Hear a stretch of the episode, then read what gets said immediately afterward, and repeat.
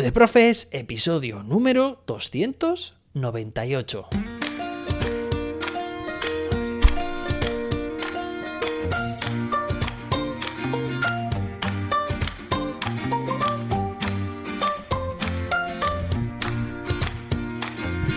Hoy es miércoles día 8 de marzo de 2023. Hoy celebramos el Día Internacional de la Mujer. Y revisando las estadísticas de este podcast, Tribu de Profes, he visto que el 58% de oyentes, repito, 58% son mujeres. Desde aquí, muchas gracias y felicidades. Bueno, hoy tenemos un episodio muy, pero que muy interesante. ¿Por qué? Pues porque vamos a ver de qué manera ChatGPT, la inteligencia artificial, nos puede asistir en el aula para detectar dificultades y ver ejemplos de cómo poder superarlas. Pero antes de nada, pues ya sabes que puedes matricularte a mi curso ChatGPT para educación. ¿Cómo? Entrando pues en mi web jose-david.com. Recuerda introducir el descuento, el código de descuento exclusivo para oyentes del podcast. El código es tribu de profes. Y bueno, tengo una noticia muy, muy esperada y es que ayer precisamente tuvo lugar la primera persona que se convirtió o que gracias a recomendar este curso empezó a ganar dinero. Sí, ya sabes que te dejo en la descripción de este episodio un enlace para que puedas convertirte en afiliado o en afiliada. En este caso fue una profe y que gracias a recomendar ese, bueno, el curso de ChatGPT para educación a través del enlace exclusivo para cada afiliado, pues está consiguiendo ya sus primeras ventas y de esta forma, pues mira, conseguir ganar dinero.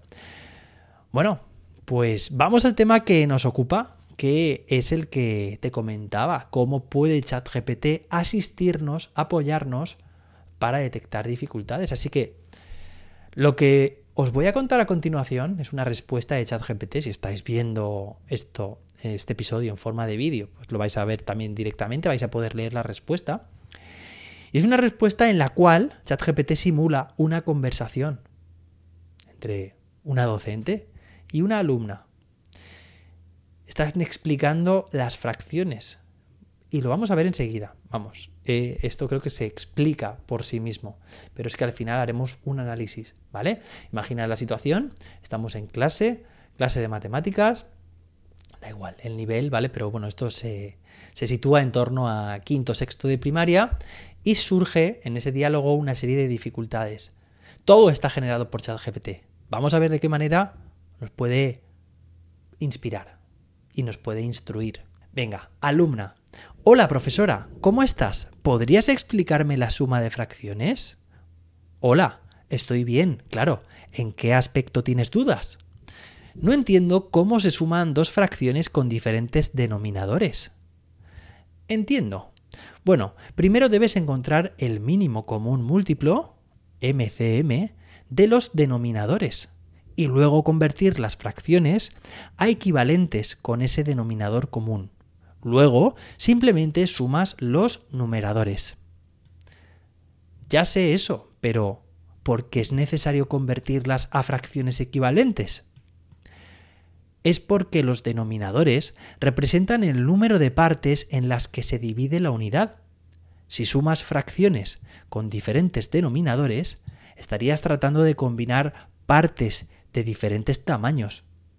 Repito, estarías tratando de combinar, que aquí está la clave, partes, trozos, porciones, de diferentes tamaños, lo que no tiene sentido. Ah, ya veo, entonces, ¿cómo puedo entenderlo mejor? Imagina que tienes un pastel y quieres dividirlo en partes iguales. Si quieres sumar partes de diferentes tamaños, debes asegurarte de que cada parte tenga el mismo tamaño. Lo mismo ocurre con las fracciones. Necesitas encontrar un denominador común para que cada parte tenga el mismo tamaño y puedan sumarse. Entiendo, gracias. Y aquí, fijaos, hasta ahí ha sido el diálogo. Espero que se haya entendido cuando hablaba la alumna y cuando ha hablado la, hablaba la profesora, ¿vale? Yo no le he puesto una entonación distinta eh, bueno, por lo menos de manera consciente, pero sí que he intentado que se siguiera este, este diálogo, ¿vale? Este contexto. Y bueno, resumiendo, pues fracciones se estaban intentando explicar de qué manera, digamos, se deben sumar fracciones de diferente denominador. La, eh, digamos, la alumna en este caso eh, no entendía el porqué de calcular ese mínimo común múltiplo y por qué las partes tienen que ser iguales y la profesora se lo ha explicado. Esto puede ser una duda, esto es una duda muy común cuando se están explicando, introduciendo este tipo de conceptos, ¿no? de procedimientos, esta suma o resta de fracciones con distinto denominador. El análisis que también hace ChatGPT, porque me ha generado la conversación, pero también el análisis, dice en esta conversación, la alumna tenía dificultades para entender por qué era necesario convertir las fracciones a un denominador común antes de sumarlas. La profesora identificó que la alumna tenía una idea preconcebida errónea de que las fracciones podrían sumarse directamente incluso si los denominadores eran diferentes.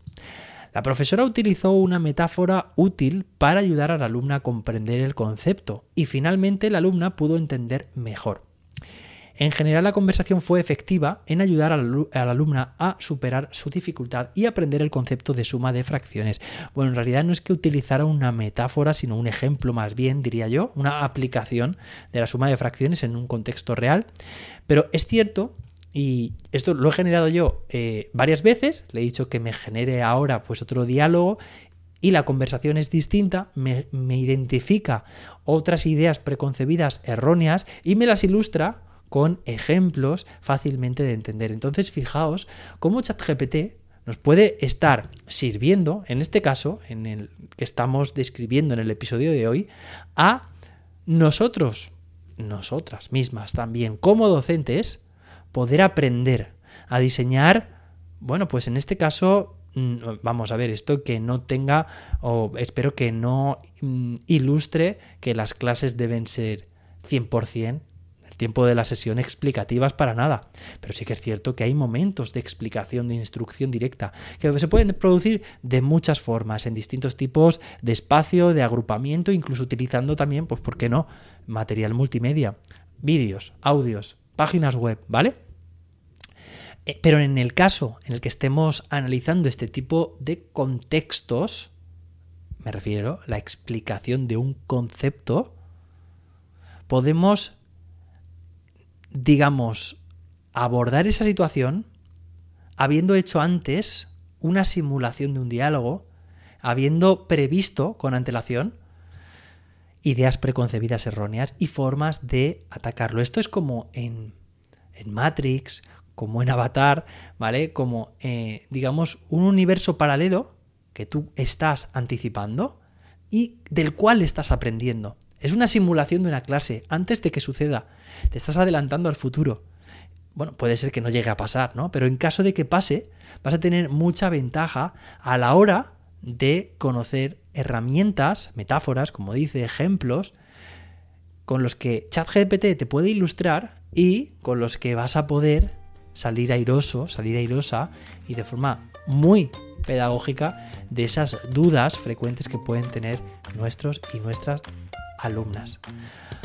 Así que bueno, espero que te haya gustado este episodio de hoy, un uso nuevo de ChatGPT. Nosotros como, como para nosotros como educadores y educadoras. Si quieres aprender más sobre esta fantástica herramienta, ya sabes que puedes matricularte en mi curso ChatGPT para educación. Entra en jose-david.com, allí podrás matricularte y también bueno, pues vas a poder convertirte, como te he dicho, en afiliado y ganar dinero gracias a la recomendación de este curso. Nos escuchamos mañana jueves con más y mejor. Hasta entonces, que la innovación te acompañe.